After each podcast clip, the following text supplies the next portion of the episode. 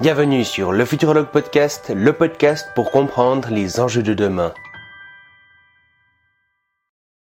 Alors aujourd'hui, j'ai une mauvaise nouvelle pour vous. Vous allez très probablement oublier ce podcast. Vous vous souviendrez l'avoir vu, si vous avez de la chance, vous vous souviendrez peut-être même du sujet global de l'épisode, mais vous aurez oublié la quasi-totalité des informations, des chiffres, des concepts et des idées dont on aura parlé. Et ça, ça vaut pas seulement pour cet épisode en particulier, non. Vous avez déjà très probablement oublié tous les anciens épisodes que j'ai publiés, et vous oublierez tous les prochains.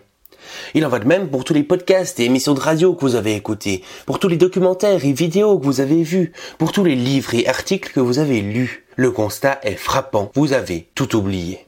Ces connaissances auraient pu vous permettre de mieux comprendre le monde et d'améliorer votre vie. Grâce à elles, vous auriez pu maîtriser en profondeur certains domaines du savoir ou faire émerger des idées innovatrices et utiles à la société. Mais non, elles ne feront jamais rien de tout ça puisque vous les avez oubliées. Devant un tel raisonnement, on pourrait s'effondrer et s'apitoyer sur son sort en se demandant quel est le sens de cette bien triste existence. Mais ne vous en faites pas. Au milieu des ténèbres se trouve un chevalier blanc, un homme qui est là pour tous nous sauver. Cet homme a mis en place un système simple basé sur la prise de notes qui va vous permettre de sélectionner automatiquement les meilleurs contenus, de stocker vos connaissances actuelles et futures, de maîtriser en profondeur un domaine pour en devenir expert et de faire émerger des idées innovantes. Ce héros des temps modernes a 17 ans, il s'appelle Elliot Meunier et il me fait aujourd'hui l'honneur d'être mon invité. Salut Elliot et bienvenue sur le podcast. Salut Shayman, merci beaucoup pour l'invitation sur le podcast et pour cette incroyable présentation. Du coup, vous l'aurez compris, aujourd'hui on va parler de gestion des connaissances. Si vous voulez voir le détail des questions avec le minutage qui leur correspond, vous retrouverez tout ça en description. Je rappelle que cet épisode est disponible en vidéo sur YouTube et en audio sur toutes les plateformes habituelles. Et du coup, ben, petite euh, première question, qui es-tu? Je te laisse un peu te présenter, ton parcours, tout ça. Bien sûr. Alors, je m'appelle Elliot Meunier et j'ai quitté le lycée pour reprendre en main mon éducation. Du coup, je lis 100 livres par an et comme je lis 100 livres par an, eh ben, euh, à force d'oublier tout ce que je lisais, comme Shayman l'a dit, j'ai créé un système de gestion des connaissances personnelles. En gros, c'est un système qui permet de prendre des notes, de sélectionner automatiquement les meilleurs contenus et de les réutiliser dans les contenus que je crée. Euh, et donc, ce système que j'ai créé, je le transmets dans des vidéos, des articles, des formations et mon livre qui vient de sortir. Ok, parfait. Et euh, du coup, est-ce que tu pourrais euh, nous présenter les enjeux un peu liés à la gestion des connaissances Peut-être déjà d'un point de vue plutôt sociétal, tu vois, avec euh, l'économie de l'attention et tout ça. Et puis on parlera des enjeux un peu plus individuels juste après. Ouais, bien sûr. Alors, il y a plusieurs aspects, comme tu viens de le dire, mais il faut, pour avoir une perspective un petit peu méta, revenir à une échelle historique. Parce qu'il faut bien comprendre qu'au début, quand on était à l'ère euh, euh, de, de, la conquête de l'Amérique, par exemple, euh, on, le, la, la, ressource qui était la plus précieuse, c'était le territoire. Quand euh, on n'avait plus de territoire à, se, à, à, à, conquérir, on faisait la guerre pour essayer d'avoir le territoire d'un de nos adversaires.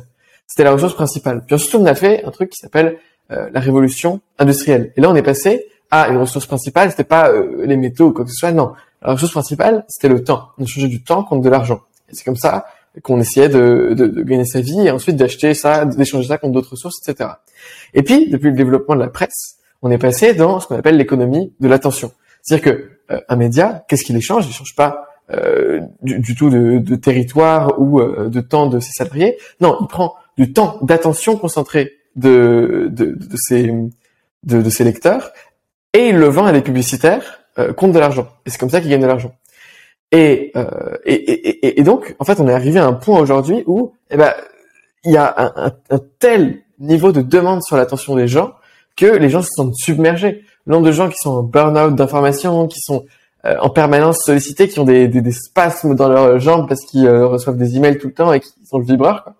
Des, des spasmes fantômes, c'est complètement dingue. Du coup, on est arrivé aujourd'hui dans ce que j'appelle l'économie de la perspective. C'est-à-dire que euh, aujourd'hui, les contenus et les médias qui marchent réellement ou qui marcheront dans les années qui vont venir, et c'est plus en plus vrai, c'est les médias qui permettent aux gens de sortir de cette surabondance d'informations. C'est comme si vous étiez dans un métro bondé ou dans un marché bondé le samedi matin. Qu'est-ce qu'on veut faire? Eh ben, on veut simplement prendre une, monter sur une montagne, regarder le marché dans notre angle, adopter une nouvelle perspective. Et c'est les médias qui arrivent à sortir du flot d'informations trouver une nouvelle perspective sur ces dernières qui vont prospérer. Ce qu'on peut voir avec l'Ukraine ou quoi que ce soit actuellement?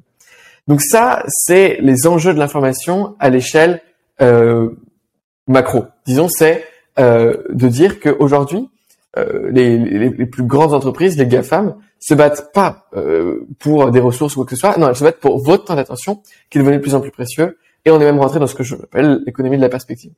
Et ensuite, à l'échelle individuelle, du coup, il, il, faut se dire que bah, dans ce contexte-là, euh, l'enjeu c'est plus l'accès à l'information comme on pouvait avoir euh, dans les années 1600 et autres, où euh, bah, c'était les gens riches qui avaient des livres chez eux, les livres étaient limite recopiés à la main, et, euh, et, c'était donc les, plus riches qui avaient accès à 4-5 livres de base, quoi.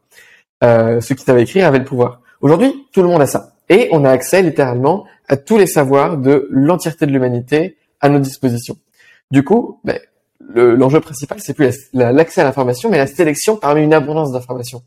Donc, c'est savoir avoir un, système efficace pour ne pas être submergé par ces informations, trouver les meilleurs, euh, et ensuite apprendre à apprendre, apprendre à désapprendre et apprendre à réapprendre euh, pour euh, pour s'auto-amplifier. Et euh, littéralement, aujourd'hui, sur Internet, tu peux apprendre ce que tu veux, donc devenir la personne que tu veux être.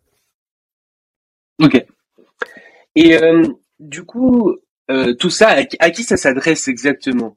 Dans le sens que, est-ce que la méthode du coup que tu as mis en place, elle est utile pour euh, un groupe d'individus en particulier, ou bien c'est une méthode que tout le monde peut mettre en place et tout le monde a intérêt à mettre en place? C'est une super bonne question. Euh, alors, il y a des études statistiques qui montrent qu'aux États-Unis, il y a quasiment 80% de la population qui est travailleur de la connaissance. C'est-à-dire que leur métier, c'est d'avoir un flux d'informations, euh, des emails, des données de fournisseurs, des données de collègues, etc., et euh, de donner un output en information. Donc euh, voilà, en gros leur truc c'est ils gèrent des flux d'informations en entrée et ils en donnent en sortie, ils donnent des mails, des rapports, des comptes rendus, des machins. Donc tout le monde ou 80% de la population, tous les gens qui écouteront ce podcast probablement, euh, est, est, concerné par euh, ces enjeux-là et euh, peut donc bénéficier d'un système de gestion des connaissances personnelles. Après, ce qu'il faut bien comprendre, c'est que c'est un système qui doit être complètement adapté à votre quotidien. cest moi, ça, moi, je propose des trucs sur mesure. C'est-à-dire que euh, je propose des protocoles, etc. Mais moi, je suis créateur de contenu. Mon métier, c'est littéralement de lire des livres et de, de, prendre les meilleurs concepts et de les remettre sous ma forme qui est mes propres. Donc forcément, j'ai besoin d'un système super robuste au milieu qui va me permettre de prendre les concepts, de les diviser, de machin. Moi, je passe, je sais pas, une, deux heures par jour à prendre des notes. Donc, nécessairement, j'ai un système de prise de notes qui va être plus complexe que celui d'un cadre qui a simplement besoin euh, de gérer ses tâches, de gérer son équipe, de gérer ses mails sans avoir trop de charge mentale et peut-être de lire deux trois trucs pour euh, pour faire une veille sur, sur son domaine. Mhm. Donc, euh, en gros, tout le monde a, a, intérêt à ça, mais à différents niveaux, et puis il faut des systèmes un peu adaptés à chacun, quoi. Exactement. Et puis, même, euh, je pense que au-delà des, des, gens qui sont vraiment travailleurs de la connaissance, même des gens qui sont qui travaillent pas forcément là-dedans, mais qui euh, simplement ont envie d'avoir une vision assez globale du monde, disons, aimeraient comprendre le monde, c'est toujours assez utile je veux dire, même quelqu'un qui n'est pas travailleur de la connaissance, mais qui lit des livres, par exemple, il faut euh, se demander pourquoi est-ce qu'il lit ces livres et euh, est-ce qu'il a envie de retenir ça. Et s'il a envie de retenir ça, ça peut être intéressant de le mettre en place. Ouais, carrément. Le, en fait, dans ma, dans ma formation, j'ai trois formations. Il y en a une pour donc l'individu qui est travailleur de la connaissance, une autre pour le créateur, et une au milieu pour étudiant et surtout passionné de la connaissance, qui juste adore lire des concepts, découvrir des nouvelles choses, qui vont écouter tous les podcasts de je sais pas quoi, etc. Mmh mmh Et euh, du coup, euh, dans l'introduction, j'ai parlé un peu de l'intérêt de ta méthode pour euh, pas oublier ce qu'on consomme. Mais est-ce que justement tu pourrais aller peut-être encore un peu plus loin sur ces intérêts d'un point de vue individuel? Pourquoi vraiment tu conseillerais à la personne genre qui écoute l'épisode maintenant de mettre ça en place dans sa vie? Alors, il y a effectivement plusieurs bénéfices. le plus évident étant le cerveau est fait pour avoir les idées, pas les stocker. C'est euh, notre cerveau, il est programmé pour oublier. Une fois qu'on a compris ça, on comprend quel est l'enjeu d'avoir un second cerveau numérique. C'est-à-dire que euh, ça a été prouvé par des études scientifiques. Je vous invite à regarder la courbe des Binghaus si vous voulez euh, voir les preuves scientifiques de ça. Mais en gros, on montre que si vous apprenez un truc, en gros, dans deux semaines, vous aurez oublié 90% de, de, ce que vous avez vu. si vous le répétez pas, si vous juste vous le lisez une fois, deux semaines plus tard, 90% est perdu. Donc, ça, ça veut dire quoi? Ça veut dire que bah, soit vous voulez faire ce qu'on appelle la mémorisation, et dans ce cas-là, bah, c'est simple, euh, il y a des temps qui sont donnés par la science. Au bout d'un jour, vous relisez. Au bout d'une semaine, vous relisez. De deux semaines, pareil. Voilà. Mais est-ce qu'on a réellement besoin de mémoriser dans notre tête toutes les informations euh, dont on a besoin au quotidien? Typiquement, est-ce que euh, un mail ou un to-do de notre collègue, on va avoir besoin de le mémoriser tous les jours pour être sûr de le faire? Non. On n'a pas forcément besoin de connaître tous les détails. Donc, c'est là qu'intervient un deuxième truc, c'est que ben, puisque vous allez oublier avec votre premier cerveau et que vous voulez pas mémoriser, ben, il vous faut juste un support externe pour stocker les informations que vous pouvez pas retenir dans votre cerveau. Euh, et c'est là qu'intervient un second cerveau numérique, c'est en fait un ensemble de logiciels euh, que vous allez pouvoir mettre au service de votre travail, votre vie, votre développement personnel, etc. Et comment ça marche? C'est-à-dire qu'on va mettre plein de petits processus sans friction sur toutes vos tâches pour vous permettre de décharger toute votre charge mentale, tous les flux d'informations qui, peuvent euh, vous arriver au quotidien. Vous allez avoir un to-do, ok, on va avoir une application, un, un, protocole simple pour le capturer dans un système externe et ne plus l'avoir en tête. Euh, c'est encore une fois backup par, backup par plein d'études scientifiques, mais euh, en gros, on a un certain nombre d'emplacements dans notre mémoire à court terme, et si on les obstrue en permanence avec euh, oh, faut que je sorte la poubelle, faut que je fasse machin, etc. On peut juste pas être concentré et on peut pas avoir 100% de notre capacité mentale destinée à créer, à faire la tâche qu'on est réellement, qu'on a réellement envie de faire. Du coup, voilà, c'est pour, pour les trucs. Vous lisez un livre plutôt que d'oublier ce que vous faites. Vous allez avoir un processus simple pour euh, prendre les, les, meilleures parties du livre, les surligner, le résumer et avoir au final une note que vous pourrez relire dès que vous en avez besoin. Vous savez, vous avez une conscience situationnelle de l'information. Vous savez où elle est située, vous savez comment aller la chercher. Et vous n'avez pas nécessairement besoin de la connaître de, de tête par cœur. Quoi. Euh, donc, euh, donc voilà, ça c'est l'enjeu le plus important, c'est euh, euh, faut tout décharger un système externe, sinon vous allez oublier. Euh, et après, évidemment, il y a plein d'autres systèmes qui peuvent se mettre en place. Si vous êtes entrepreneur ou cadre par exemple, euh, ça vous permet de plutôt que à chaque fois que vous voulez faire un projet, ok, je veux faire ce projet, du coup je vais faire toutes les recherches, je vais tout mettre en forme, je vais faire ma roadmap et je vais le faire. C'est seulement énormément d'énergie. Sauf que là, avec un système, Mm. euh, de, comme un second cerveau numérique, vous pouvez avancer euh, en slow burn sur les projets, c'est-à-dire que vous allez euh, le faire un petit peu, euh, c'est comme la différence entre la marche rapide et le sprint. C'est si vous allez prendre plus votre temps, savourer plus le paysage au quotidien, vous allez lire deux trois trucs, un article sur la manière de gérer un entrepôt, un article sur ceci, sur cela. Vous allez les, les capturer simplement avec un bouton, paf, vous l'envoyez vers votre second cerveau numérique.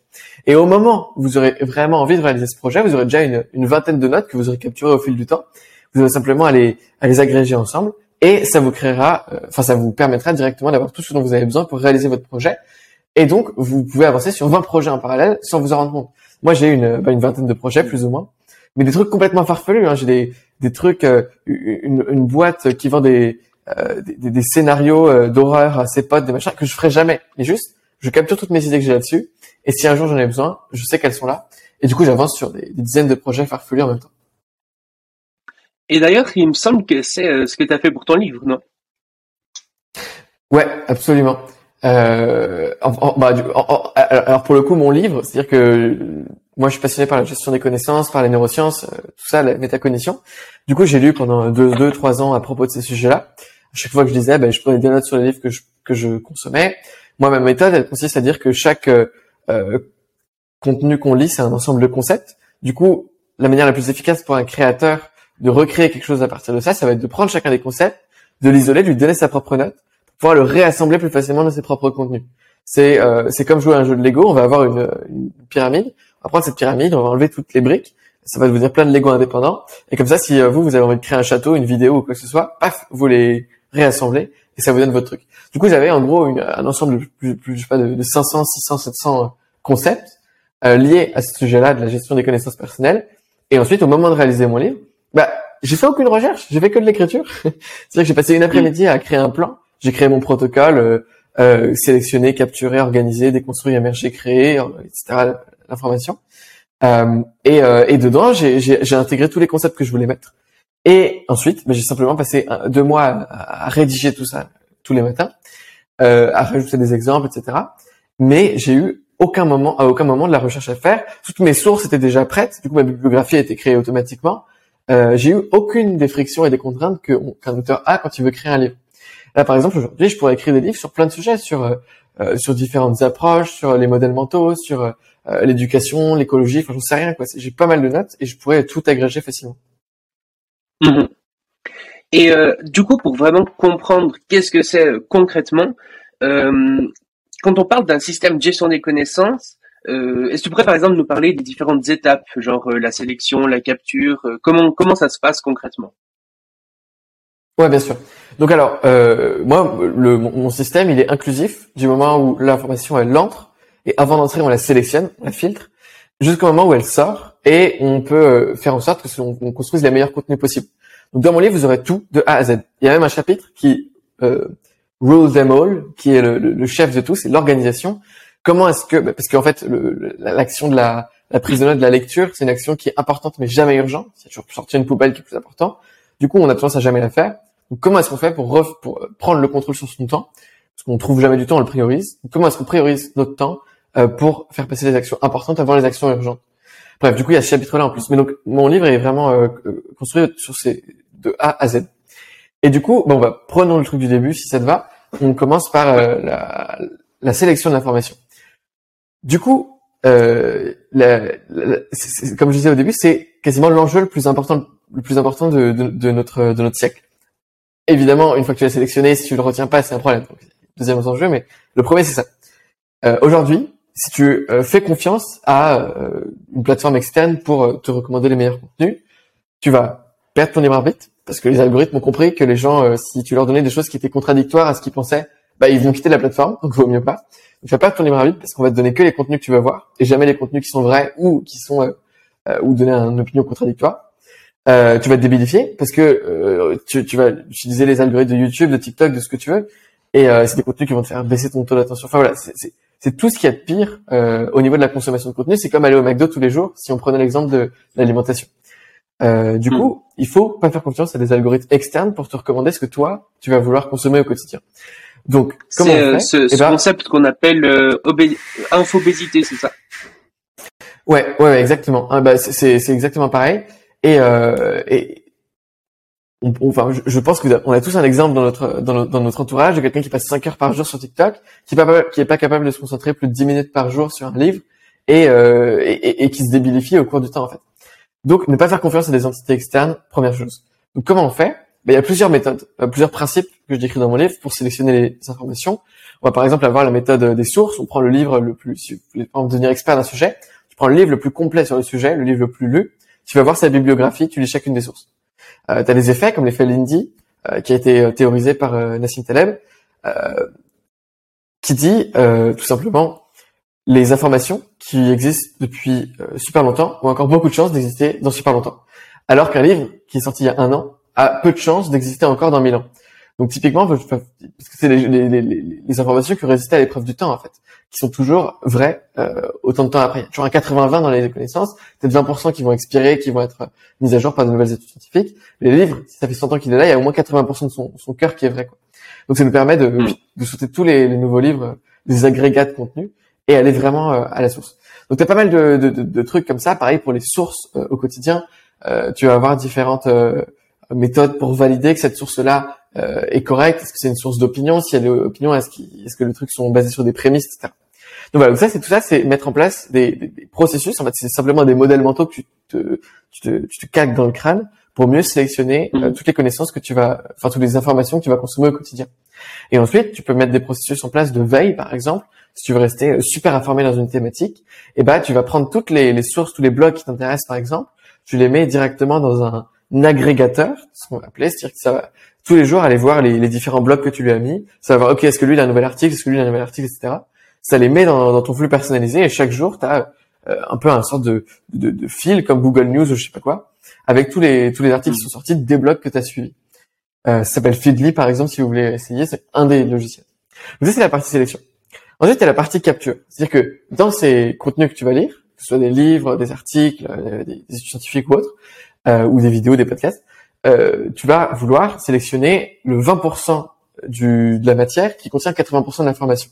Et le meilleur tu deviens à ce domaine-là, le plus tu fais le 2% qui contient 98%. Tu vois, c'est un peu ce truc-là. Mm. Plus tu arrives à avoir un résumé condensé, le meilleur tu t'es. Du coup, ce que tu fais, c'est que bah, tu essayes de, euh, d'avoir des processus sans friction qui te permettent de capturer ces 2%. Quand tu écoutes un podcast, par exemple, tu vas avoir un bouton, tu cliques dessus, ça prend les 30 dernières secondes, ça les traduit en écrit, ça les met dans ton second cerveau. C'est aussi simple que ça. Euh, quand tu lis un article, tu vas avoir un truc qui te permet de surligner, ça l'envoie automatiquement à ton second cerveau. Quand tu lis pareil, euh, si tu lis un livre papier, tu vas petite technique comme ça. Tu fermes ton livre là, euh, dès que tu rencontres un nouveau chapitre dans ton livre, tu le fermes, tu fermes les yeux, tu essayes de résumer mentalement les concepts que tu viens de lire, et étape d'après, c'est tu Mm. prends ton téléphone, tu fais une une dictée vocale qui retranscrit en texte là ce que tu dis sur ton clavier. Tu dis ok, euh, le concept que je viens de lire, c'est celui de la loi de Pareto qui, qui dit que hein. Euh, et, et, voilà. C'est par exemple un des processus que tu peux mettre en place dans ton quotidien. Capture de l'information. Parce que encore une fois, prendre des notes ça prend du temps. La capture ça prend un petit peu plus de temps, peut-être 10% de plus de temps sur chaque action. Euh, mais ne pas en prendre, c'est perdre son temps. Donc arrêtez de faire perdre votre temps et, et acceptez le fait qu'il faut prendre des notes dans tous les cas. Donc capturer. Ensuite, euh, tu avoir la partie euh, organiser, déconstruire. Euh, ça, ça va être donc toute cette architecture que j'ai expliqué précédemment. C'est euh, chaque euh, chaque contenu que l'on concepte, c'est un ensemble de concepts. C'est intéressant de prendre chaque concept, de l'isoler dans sa propre lettre, pour le reconstruire dans des projets euh, que dans vos propres projets. Il va y avoir aussi un enjeu d'organisation de l'information. Où est-ce que je range un fichier? Est-ce que je le range par thématique, etc. Non, je le range pas par thématique. Je le range par utilité. C'est-à-dire que plutôt que je, je, je vais essayer de trier mes, mes connaissances par projet et aire de responsabilité dans ma vie, plutôt que par euh, 2022, danse, etc. Parce que c'est la meilleure manière de ne jamais retrouver un fichier. Et c'est aussi comme ça qu'on commence à avoir ce mindset de j'avance sur plein de projets en parallèle, euh, plutôt que de stocker des trucs dans une archive que je reverrai jamais. Euh, donc cette partie-là. Ensuite la partie émergence d'idées. Clairement la création, c'est mettre en rapport deux concepts euh, qui sont euh, bah, d'apparence complètement différents. Du coup, ça va par exemple être euh, l'inventeur du roller, il connaissait euh, la chaussure et la roue, il les a mis ensemble et ça fait le roller. Bah, là, c'est pareil. C'est que comme on a divisé tout- tout nos, tous nos contenus en plein de concepts, bah, ces concepts-là, on va pouvoir les, les mettre en relation, plus ou moins. On va avoir des vues graphiques qui vont nous permettre de, de voir ce qui pourrait ou non se mettre en relation. Euh, ce qui est, par exemple, deux notes qui sont connectées à une note en commun. Peut-être que ces deux notes, en fait, qui n'étaient pas connectées à l'origine, pourraient se connecter et donner une nouvelle idée. Peut-être qu'une note sur la permaculture et sur euh, le, le- je sais pas, la productivité pourrait se connecter pour donner une nouvelle image, un nouveau concept. Euh, donc tout ça, ça va être le, principe d'émergence d'idées. Il y a plein de principes à retenir. Et ensuite, il y a la, partie euh, création. Euh, donc là, c'est comment est-ce que euh, bah, t'as plus peur de la page blanche? Comment tu, dans tous les cas, tu commences par l'abondance parce que tu as déjà fait toutes tes recherches avant même de définir ton sujet. Tu définis ton sujet en fonction de, des lectures que tu as fait et des notes que tu as. Euh, du coup, comment tu vas faire pour pour créer un bon plan, pour euh, d'un point de vue rhétorique, d'un point de vue marketing, d'un point de vue euh, tout ça, tu vas tu vas tu vas avoir des, des principes pareils euh, qui vont être là. Sachant que voilà, l'idée c'est à chaque fois de donner euh, des principes euh, qui sont agrégés dans une méthode et un protocole, etc. Mais des principes à l'origine qui sont intemporels et, et, et pas des, des techniques, des axes de euh, ok, tu peux euh, lire deux fois plus vite en faisant scroller ta souris avec un double mouvement du doigt. Enfin, non, c'est pas intéressant. Ça, ça, expire dans le temps? Non, le, but de ma méthode, en tout cas, c'est de donner des principes qui sont intemporels et que tu as juste à intégrer, à ajouter à ton logiciel, à ton OS de fonctionnement. Et, euh, et c'est ok. Mhm. Bah, su- su- super résumé, incroyable. Euh, c'est vrai que c'est très intéressant parce que finalement aujourd'hui beaucoup de gens utilisent le numérique pour euh, des choses qui sont pas spécialement incroyables. Justement, euh, regarder TikTok ou euh, se laisser euh, recommander des choses par l'algorithme de YouTube qui dont le but n'est pas spécialement de te faire du bien et qui a souvent des objectifs qui sont pas alignés avec les tiens. Euh, et puis finalement, euh, c'est un peu une réappropriation de ces outils numériques pour en faire quelque chose d'utile, pour euh, pour utiliser ça justement pour aider ton ton cerveau euh, biologique avec justement un cerveau euh, numérique et puis euh, utiliser le numérique pour ce qu'il a de bon parce que il y a beaucoup de gens en fait qui se rendent pas compte qu'il y a euh, un monde derrière euh, les, les les les recommandations de Facebook etc quoi. Ouais, c'est clair. C'est bah, en, en- en- fait le chez Facebook, les employés et tout le monde dit euh, we exist to change the world. En gros, enfin leur truc c'est on, on change le monde. En fait non, enfin vous êtes juste une entreprise de Mm. publicité. c'est arrêtez. on on on on n'y croit plus. Donc euh, ouais, ouais, c'est hyper intéressant de de se dire euh, c'est des outils fabuleux, formidables qui permettent d'avoir euh, dans le Kindle, tu peux avoir combien un million de livres euh, en, en un tout petit appareil quoi. Euh, Mhm. c'est- juste ouf. Et, euh, et, et juste, on, on gâche notre temps. On, on, a des vies, euh, je sais pas, le taux de, de, de mal-être, de dépression augmente et tout, alors que le, le taux d'innovation pourrait juste augmenter tout autant. Quoi. Si, euh, si on apprenait à avoir une, une bonne hygiène d'utilisation de ces logiciels et euh, si on perdait pas notre temps. Quoi. Mhm. Ouais, finalement, tu, c'est bien parce que tu prends euh, l'outil qui est euh, le, le, numérique et puis t'enlèves un peu quasiment toutes les parties négatives pour en garder vraiment les choses utiles, quoi. Et, et ouais, c'est vraiment cool. du coup, du coup, si, si, si, on doit faire un, un, résumé encore plus rapide, on pourrait dire que c'est un système où d'abord il y a genre une sorte de flot d'informations avec des informations nulles, des informations cool et tout ça. Puis le but de la première étape qui est la sélection, ça va vraiment être de prendre les informations qui sont bien, quoi, qui sont utiles, qui sont euh, intemporelles, euh, les bonnes informations. Parce qu'évidemment, si tu t'informes sur euh, la géobiologie avec des trucs sur la Terre plate, des, des blogs sur la Terre plate, c'est c'est pas ouf. Même si tu fais tout le travail derrière, faut déjà sélectionner les bonnes informations. Et puis euh, après, bah t'as un peu l'idée justement de la capture où euh, une fois que tu sais quelle où où t'informer, euh, quelle source prendre, et eh ben tu vas venir euh, prendre ces choses que tu vas mettre dans des notes. Et puis du coup, tu, tu vas prendre cette information, tu vas la mettre dans les notes, la condenser avec tout un tas de, de méthodes comme tu le dis. Après, la déconstruction ça va justement être plutôt du coup euh, de une, une fois qu'on a ces notes de de prendre ces notes et puis de les mettre un peu ensemble ou ça c'est plutôt l'émergence? La déconstruction c'est quoi exactement? La déconstruction c'est exactement ça ouais c'est c'est prendre euh, un, un contenu identifier les concepts donner à ces concepts leurs propres notes pour pouvoir les réutiliser de manière indépendante euh, mmh. et c'est tout en gros mmh. c'est, euh, c'est passer d'un de, de suivre un ensemble de surlignages que tu pourras avoir sur un vieux PDF à des notes bien faites, réexpliquées entre propres mots, etc. C'est la base qui prend le plus de temps et qui fait aussi euh, générer le plus de valeur. Et puis après, tu vas aussi avoir une sorte de, de lien entre chaque note qui permet justement euh, de ne pas avoir euh, chaque note un peu n'importe où, mais qu'elles soient chacune liées entre elles, c'est ça?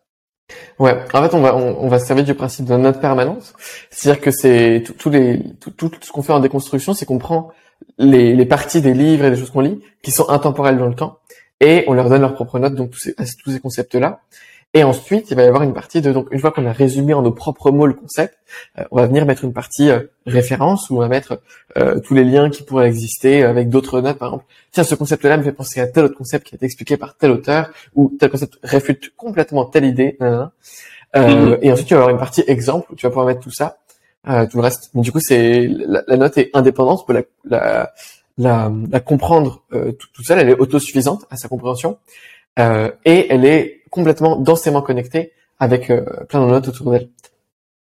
Et puis après, justement, bah, tu vas prendre tout ça, les fusionner ensemble pour faire euh, justement l'étape d'après qui est l'émergence, où tu vas prendre justement, bah, par exemple, une note sur les chaussures, une note sur les roues, et puis ça va te faire les, les rollers, quoi c'est un peu ça euh, l'idée. Euh, c'est aussi de pouvoir créer du coup, à partir de tout ça, à partir de tout ce qu'on lit, des concepts euh, innovants finalement qui n'existent peut-être pas en associant différents concepts. Ouais, exactement. Ok. Bah écoute, c'est vraiment la classe.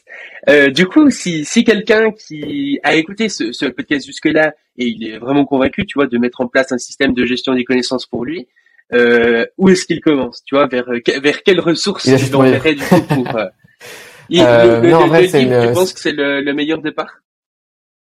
Euh, bah, Si la personne aime lire et que c'est pas trop une corvée pour elle, oui, oui, carrément. Euh, c'est euh, c'est un truc qui va vraiment euh, changer la, la, vision de la personne et, euh, mm. et qui est qui est qui est qui, qui, va donner tous les concepts de manière peu chère et, et, et concise quoi. Donc ça donne vraiment le 80-20 de tout ça. parce qu'après mes, mes formations et tout sont plus longues il y a ma chaîne YouTube, mais c'est voilà, c'est un peu divertissement et tout. C'est pas non, c'est pas c'est pas centré là-dessus. Donc si vraiment le but c'est de mettre en place ce système-là que, que je décris, le livre c'est c'est le mieux. Mhm. Donc en gros, tu as la chaîne YouTube où euh, tu expliques un petit peu des différents concepts, etc. Mais euh, le, le, livre, ça va déjà être plus développé, les, les formations encore plus, c'est ça? Ouais, complètement. Ouais, en gros, faut, faut partir du principe qu'il y a genre, euh, euh je passe 70% des, des concepts de la formation dans, dans le livre, mais ensuite dans la mhm. formation, bah, il y a la partie pratique, quoi. C'est-à-dire que là, euh, je suis pas en mode juste, euh, je donne les concepts de manière intemporelle, etc. Non, je suis aussi dans le, euh, ok, concrètement, maintenant que je vous ai dit ce que c'est qu'une note permanente, voici comment on fait une note permanente. comment est-ce qu'on la, la table dans le logiciel que je conseille, etc., etc. Ok. Et du coup, du coup, achetez ce livre. Voilà.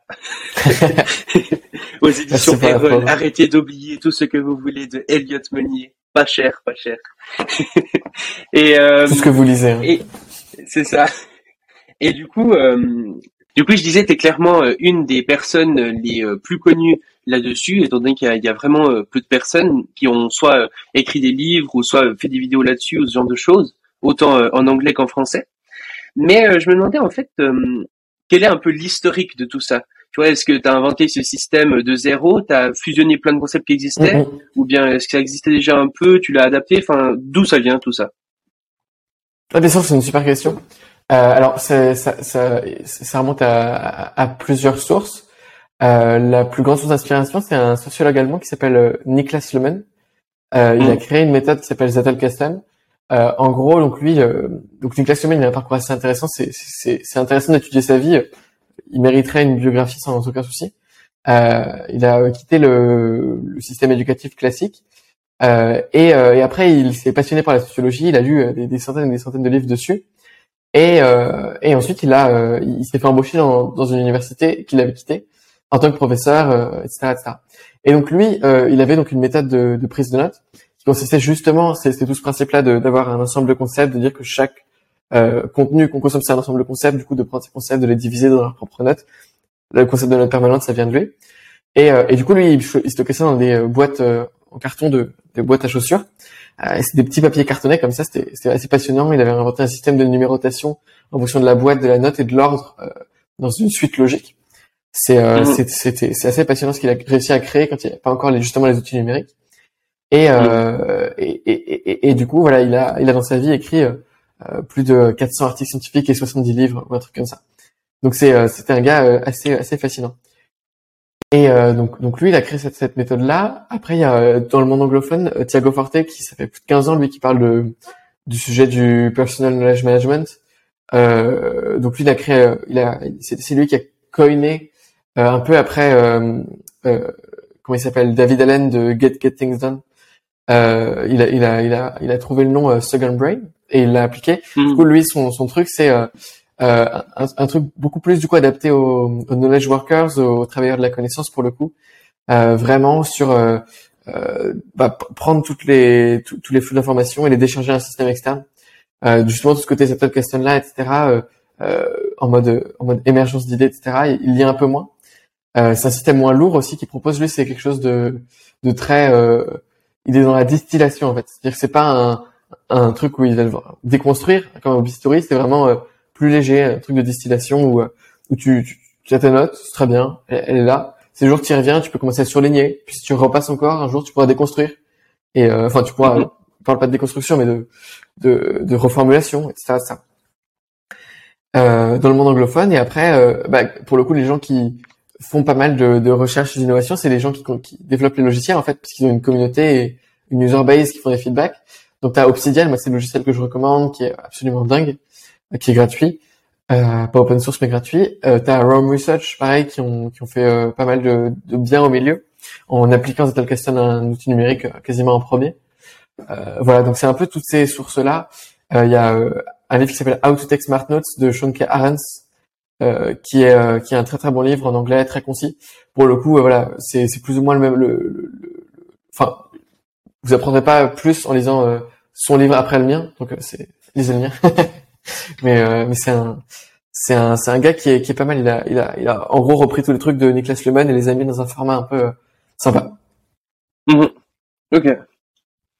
Et, et, justement, tu disais au début, euh, tu avais parlé de l'économie un peu de, de l'attention, puis tu disais qu'on était aujourd'hui dans une autre économie, c'est ça? Ouais, l'économie des perspectives, euh, ou du moins l'ère des perspectives. C'est la différence que tu fais entre les deux? Euh, Donc l'économie de l'attention, en fait, c'est juste de dire, voilà, dans le marché aujourd'hui, quand tu as un marché, euh, euh, tu, tu peux pas modéliser le truc avec euh, une offre et une demande pour un marché, comme, comme on l'aurait classiquement, parce que en fait, ce que ce que les médias vendent, c'est c'est pas un bien à des clients, c'est le, le, le, temps d'attention de leurs consommateurs à des publicitaires. Du coup, c'est ça le, le hmm. nouveau paradigme de l'économie de l'attention tu échanges du temps d'attention concentré contre euh, un espace publicitaire et de l'argent. Euh, et du coup, euh, et du coup, voilà. Donc, dans cette économie d'attention, aujourd'hui, on est arrivé dans un marché sursaturé où il y a beaucoup plus d'offres, beaucoup plus de, contenus qui sont créés que de temps d'attention disponible par la population. Et donc, mhm. euh, aujourd'hui, pour se démarquer, il faut donner un nouvel angle pour observer ce, ce flux d'informations, comme dans un marché un samedi matin, Euh, c'est ça, c'est ça l'ère des perspectives, c'est que les gens qui arrivent aujourd'hui à se démarquer, c'est les gens qui arrivent à donner, euh, à prendre du recul à un niveau macro sur euh, sur tous ces trucs-là et pas être dans, submergé par les informations en continu, euh, et qui prennent du temps pour réfléchir et qui donnent une nouvelle perspective, des nouveaux modèles pour voir le monde en fait. Et j'ai le sentiment moi que c'est ça qui, qui émerge aujourd'hui et et qui est de plus en plus là. Et du coup, ça, c'est quelque chose qui viendrait remplacer l'économie de l'attention ou c'est des choses qui pourraient vivre ensemble? Ce sera un nouveau paradigme de l'économie de l'attention. Je pense qu'on a eu la phase 1 de voilà, les informations sont rares, tout est classifié. Euh, t'as les journaux de droite, les journaux de gauche, t'as les toutes les chaînes d'information en noir et blanc entre je sais pas 17 et 21 heures quoi. Mm C'était un truc ultra voilà comme ça. Et on a eu un peu une phase de voilà de montée etc. de, de, de plus en plus d'accès à l'information. Et aujourd'hui, on n'est plus du tout dans un monde de cases, dans un monde de flux, comme tu le disais super bien. C'est euh, partout, à droite, à gauche, t'es bombardé par newsletter, par euh, n'importe où, tout le temps, en permanence. Et, euh, et du coup, on est devenu dans une phase de, surabondance où, un, où t'as un truc qui les, les, gens peuvent plus quoi. Et du coup, t'as beaucoup de gens qui sont euh, submergés par tout ça et qui, souffrent euh, de manière psychologique par ces, ce genre de choses parce qu'ils sont ils se sentent déprimés, oppressés par toutes les news, etc. Et, euh, et, donc on arrive du coup dans un dans un moment où effectivement, ce qui fait du bien, c'est de prendre une perspective. C'est euh, plutôt que de, de, de voir les, les, les, infos en continu, de se faire bombarder par les news sur l'Ukraine, etc. Ben, de prendre le temps de lire un livre ou un article de fond sur la géopolitique, sur euh, tout ça. Et, euh, et, et, du coup, c'est ces articles-là qui aujourd'hui euh, sont super, euh, sont, enfin, sont, sont, de plus en plus populaires, quoi. Et c'est si tu fais des articles comme ça que tu exploses en tant que créateur, parce mhm. que bah, avant, les gens cherchaient à s'informer. Aujourd'hui, les gens cherchent à prendre de la distance et euh, mieux comprendre. Euh, parce qu'on est passé encore une fois dans une autre phase. Enfin, avant, les, gens, euh, il y, a, y a 200 ans, il y aurait eu une guerre en Ukraine, on l'aurait su par, je sais pas moi, un gars qui toque à ta porte, tu vois. Enfin, c'est, pas pareil. Mmh. Ouais, c'est clair, on, on est connecté au, flux du monde entier en permanence et c'est vrai que du coup, au bout d'un moment, si tu essayes de tout suivre, tout ce qui se passe, ça peut devenir ultra fatigant. Et euh, en plus, tu as ce truc de justement où t'as pas de recul, où euh, tu vois la guerre en Ukraine, mais euh, t'as pas de recul là-dessus. Du coup, tu vas t'informer sur ce sujet précis, mais euh, sans avoir les connaissances de base que tu aurais justement pu retrouver dans un livre ou dans un contenu beaucoup plus long et plus construit pour mm. pour aborder ce sujet par après peut-être, tu vois. Exactement. Bah, D'où l'importance en fait aujourd'hui de, bah, effectivement, soit tu suis les bonnes sources d'information qui, qui, proposent ces trucs-là, pas mal de newsletters en l'occurrence sur Substack qui proposent ce genre de choses, euh, mhm. où, tu t'apprends toi-même les outils pour essayer d'avoir un recul euh, plus éclairé sur la situation. Et c'est là qu'interviennent les, qu'interviennent les auteurs comme Ken Wilber euh, qui proposent ce genre de modèle euh, qui est assez fascinant euh, avec différentes théories. Et, euh, donc c'est, exactement ça. Les, les, ce que cherchent les gens aujourd'hui, c'est les perspectives. Mhm.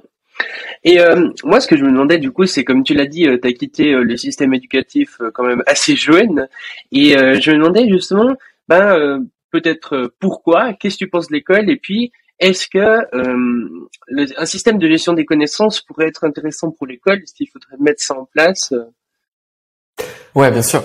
alors, j'ai quitté moi l'éducation pour une, enfin le système éducatif français pour pour une raison simple, c'est que, bah, comme je l'ai dit au début, pour moi l'enjeu le plus important du XXIe siècle, c'est l'apprentissage. Comment tu peux t'auto-amplifier grâce à l'apprentissage. Euh, et en l'occurrence, c'est sous-efficient. Euh, le, système français, pour moi, est sous-efficient parce que euh, un, selon moi, il sélectionne pas les informations les plus importantes, les plus importantes, les plus euh, les, meilleures informations. Et ensuite, il les, les transmettent sous une forme sous-efficiente parce que tu es dans une classe, parce que les professeurs n'ont souvent aucune idée, statistiquement, hein, aucune idée de la, de la manière dont fonctionne le cerveau des élèves. Donc, ils vont essayer de transmettre sous des systèmes qui, bah, selon les neurosciences, sont complètement erronés, en fait. Donc, tout ça mis l'un dans l'autre fait que, et puis ça te prend énormément de temps. Donc, euh, donc le temps est une ressource super précieuse. J'ai pas envie d'échanger mon temps contre des, des trucs sous-efficients. Donc, j'ai quitté ce truc-là parce que si je peux me le permettre, j'ai une indépendance financière et de la résilience dans, dans pas mal de trucs. Donc, j'ai quitté le truc, le système. Euh, maintenant, effectivement, euh, c'est une question que je me pose aujourd'hui, c'est comment euh, faire en sorte que ce type de découverte, en l'occurrence les découvertes en métacognition et en neurosciences, puisse être appliqué justement dans euh, dans le système éducatif. Du coup, je pourrais en parler des heures et des heures et des heures, si tu veux, je peux le faire. Et Est-ce que tu veux que je le fasse? Ouais, bah si, si t'as envie, peut-être pas des heures, mais si tu veux faire ça pendant 10 minutes, euh, moi j'écoute. Hein.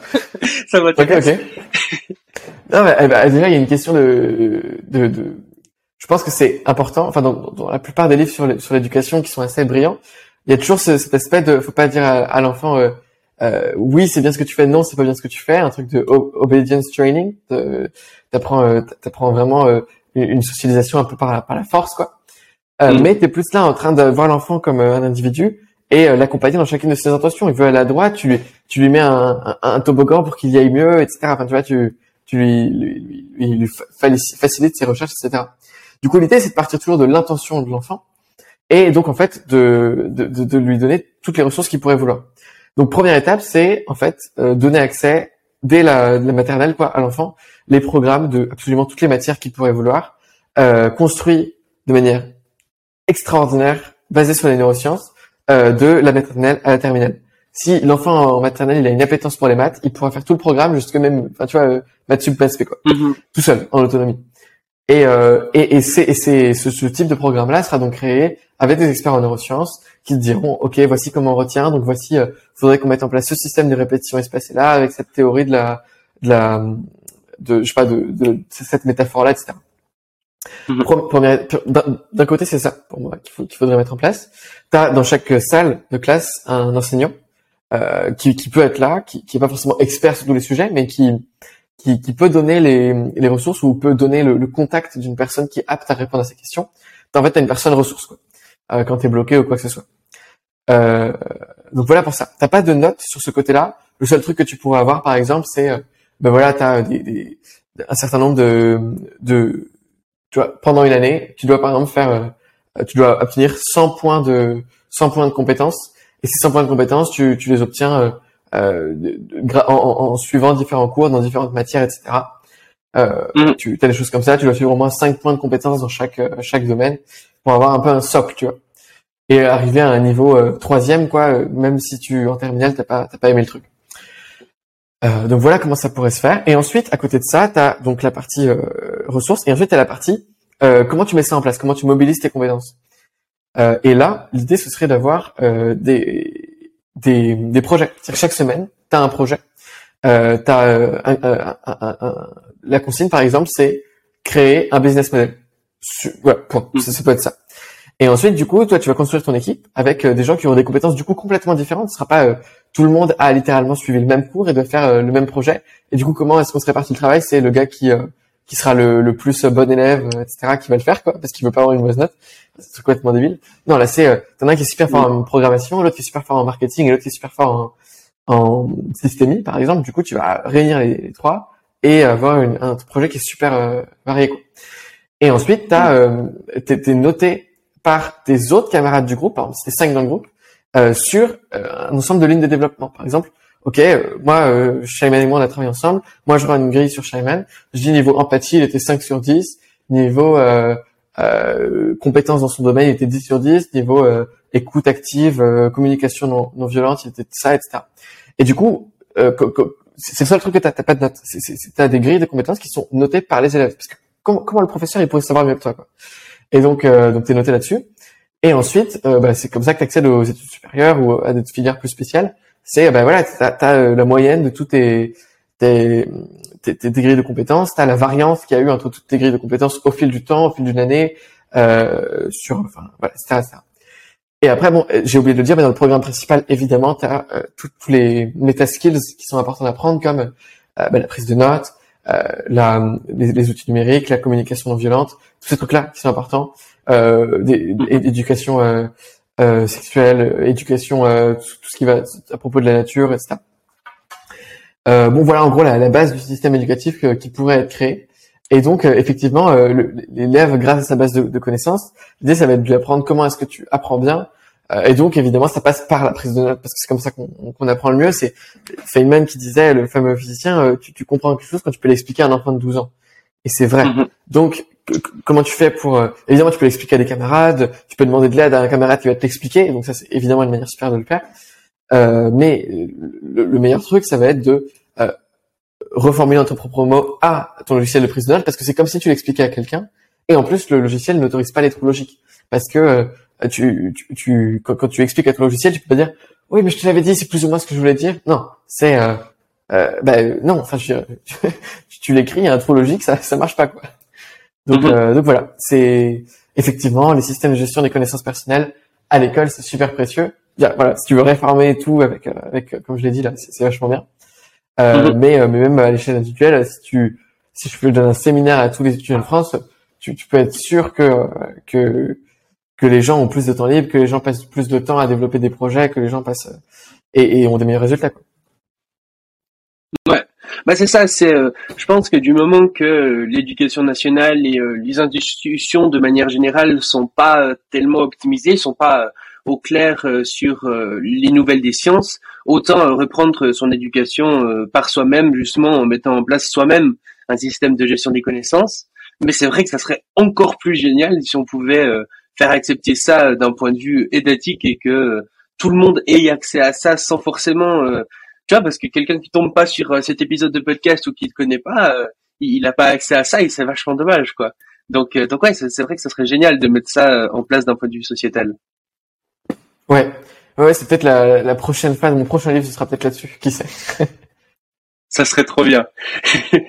euh, mais ouais, c'est vrai que par exemple, ce que tu dis avec le fait de finalement donner les, les moyens à l'élève euh, d'aller à, l'enfant d'aller vers là où il a envie, euh, je trouve assez intéressant dans le sens que l'élève a envie d'apprendre ça et puis euh, tu vas lui donner justement les ressources nécessaires pour apprendre cette chose plutôt que de lui dire voilà ce que tu dois apprendre et je t'oblige à le faire de cette manière-là.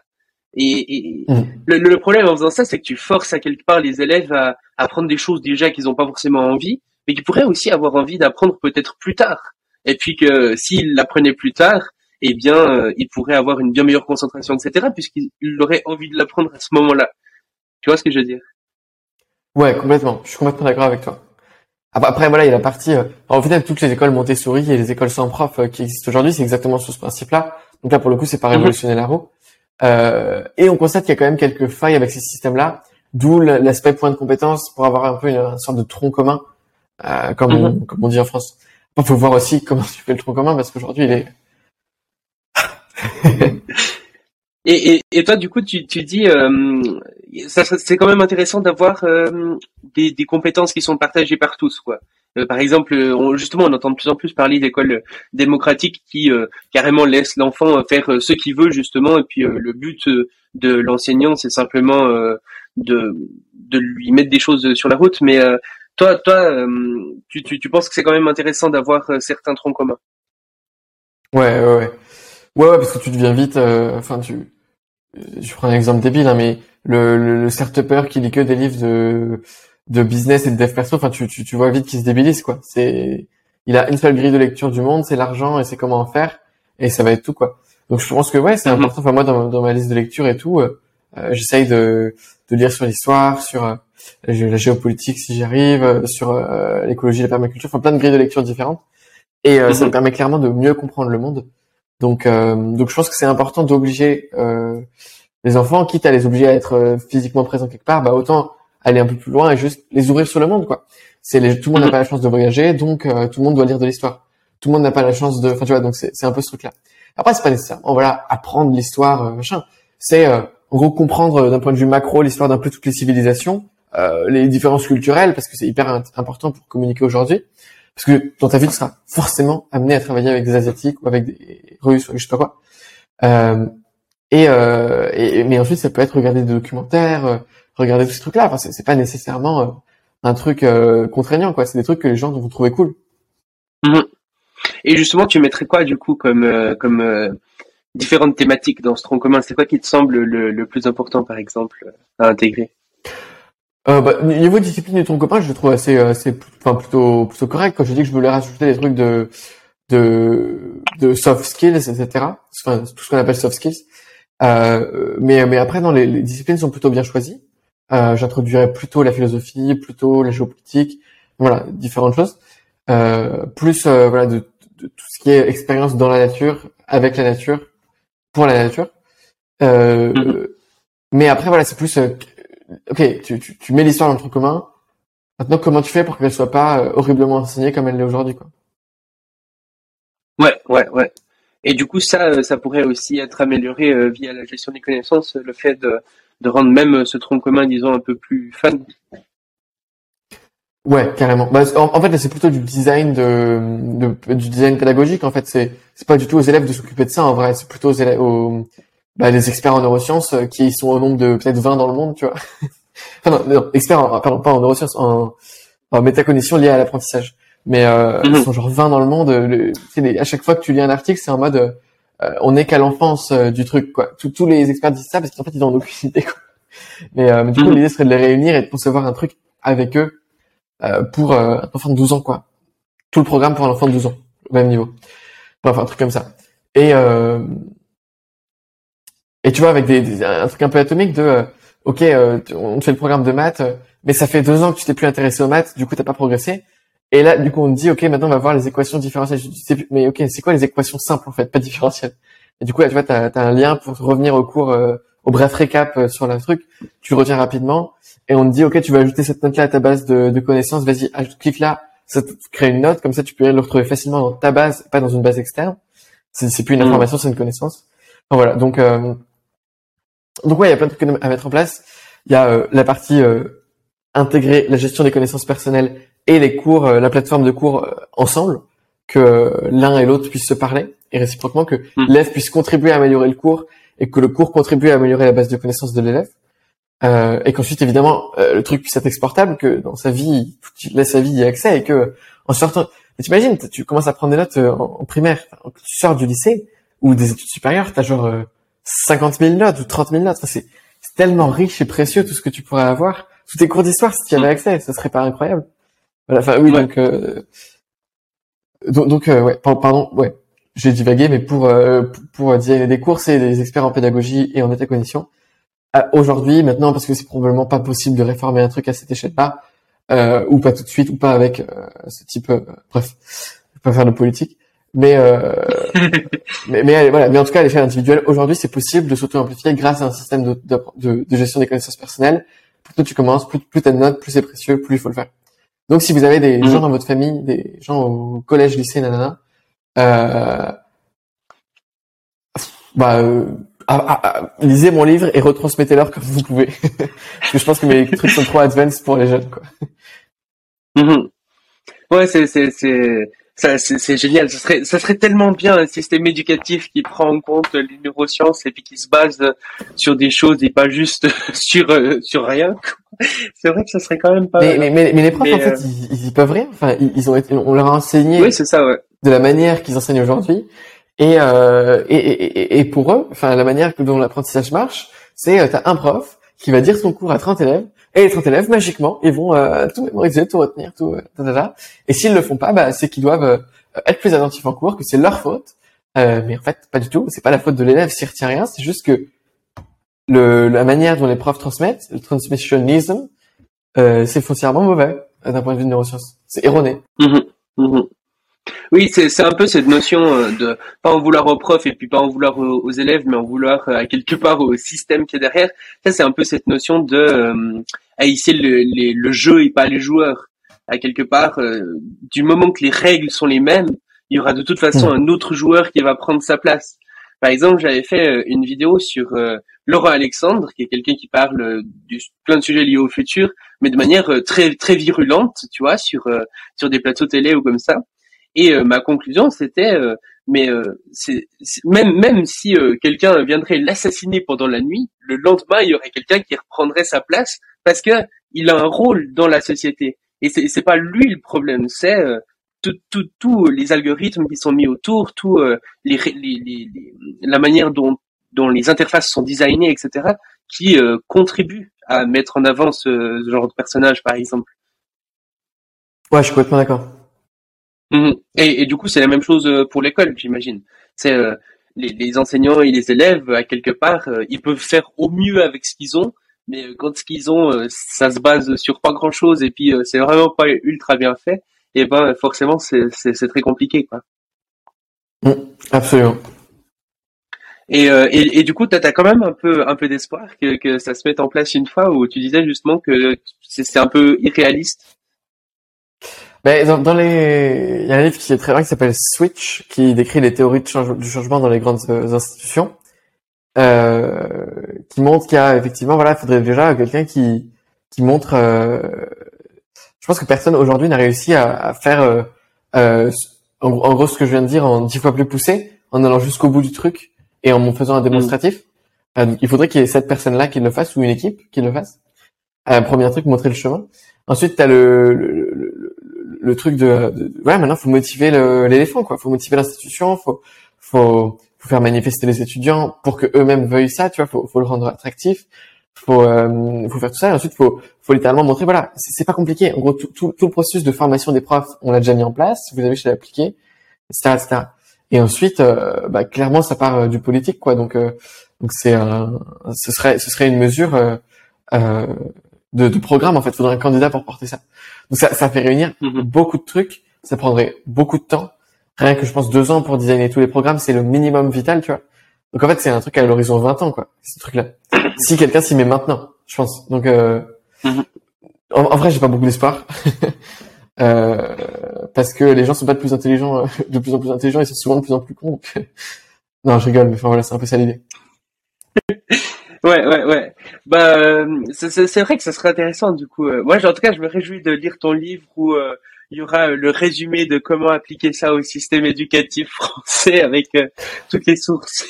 Tu sais quoi, je vais, je vais commencer l'écriture maintenant, tu m'as donné envie, là. Je vais, la première phrase, ce sera genre, euh, qu'est-ce qu'un, enfin, pour, en, en quoi un jeune de 17 ans, euh, pourrait écrire un truc sur l'éducation? Genre, un truc genre, parce qu'il est, il en est sorti l'année dernière, tu vois. Il est sorti de cet enfer l'année dernière, vous avez oublié. Oui, c'est ça. Mais ça, c'est vrai que c'est quelque chose qui est quand même assez impressionnant que j'ai remarqué, c'est que beaucoup d'adultes qui ont, euh, qui sont du coup sortis de l'école et tout ça, n'ont pas du tout euh, aimé l'école quand ils étaient enfants. Par contre, quand ils sont adultes, ils sont là en mode, ouais, mais c'était pas si pire que ça, euh, ça allait encore, tu vois. Mais, mais ouais, je pense qu'il y a une, une idée comme ça où le cerveau va sélectionner les aspects un peu positifs du passé et puis parfois oublier justement que non, c'était vraiment nul. Ouais, c'est vrai. Et euh, bon, du coup, ça fait déjà un petit moment qu'on discute de tout ça. Euh, Est-ce que tu as encore euh, un autre sujet euh, que tu aimerais aborder ou euh... Non, euh, je trouve ça euh, hyper riche déjà ce qu'on a dit. Ça peut, euh, en particulier des, des, des étudiants euh, jeunes comme nous, etc. C'est, ultra précieux, je pense, ce qu'on a dit. Euh, Mhm. Non, euh, le, le truc que j'aimerais dire, c'est prendre des notes, ça prend du temps. Ne pas en prendre, c'est perdre ton temps. Alors juste, euh, ne, ne- genre, là, si vous si vous commencez pas à vous renseigner sur la prise de notes, si vous commencez pas à prendre des notes, ne serait-ce que sur ce podcast, après avoir écouté ça, c'est juste que vous avez perdu votre temps là. Donc, commencez à mettre en place un système maintenant pour arrêter de perdre du Mhm. temps déjà maintenant et dans le futur, quoi. Enfin, c'est vraiment genre, Mhm. c'est aberrant le nombre de gens qui écoutent mes vidéos, qui à la fin sont en mode, putain, je suis convaincu et deux mois plus tard, euh, du coup, t'as, t'en es où de ta prise de notes? Ah ouais, super, super. Ok. Mhm. C'est, Ouais, ouais. ils ont pas commencé. Et, euh, et, et, et, du coup, justement, un, un petit peu, euh, il y, a, une question un peu que je pose à, enfin que je, c'était le premier à qui je la pose, mais je vais essayer de la poser après à, tous les prochains invités aussi. C'est un petit peu euh, genre, euh, si t'étais là, tu vois, toi, euh, sur une scène et euh, que t'es sur un podium et que t'avais genre euh, toute l'humanité qui t'écoutait, toute l'humanité devant toi, qu'est-ce que tu lui dirais? Grosse responsabilité déjà. Euh, En vrai, je pense que je ferai un speech sur euh, euh, l'écologie.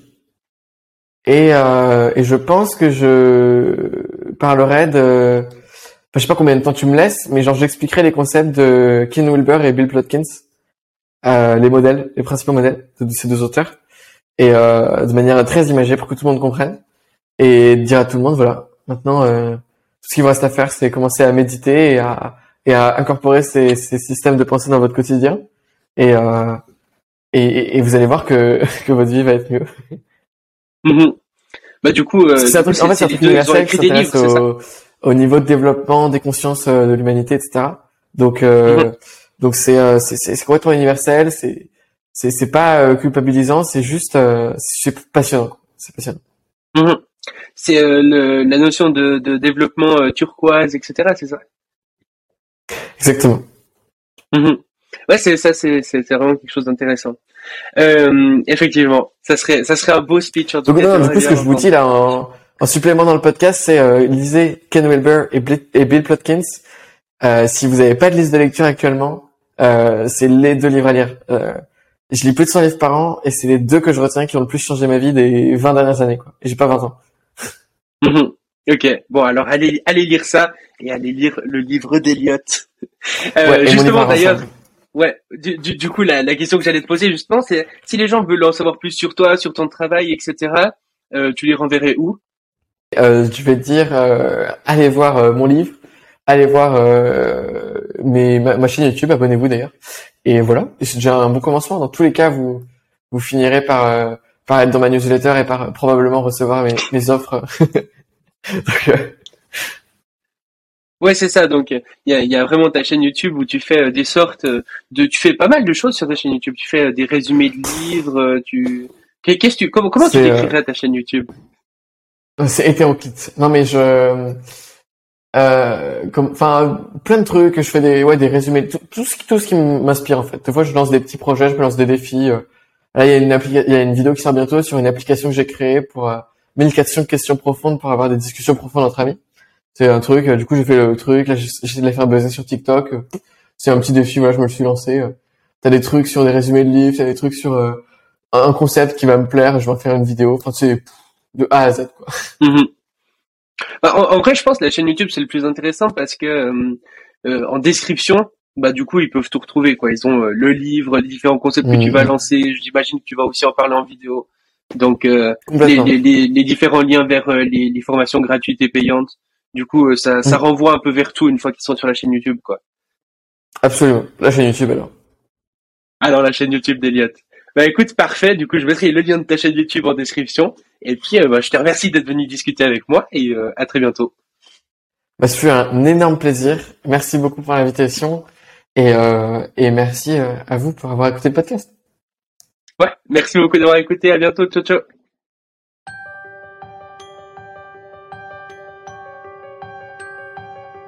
Merci d'avoir écouté le Futurologue Podcast, le podcast pour comprendre les enjeux de demain.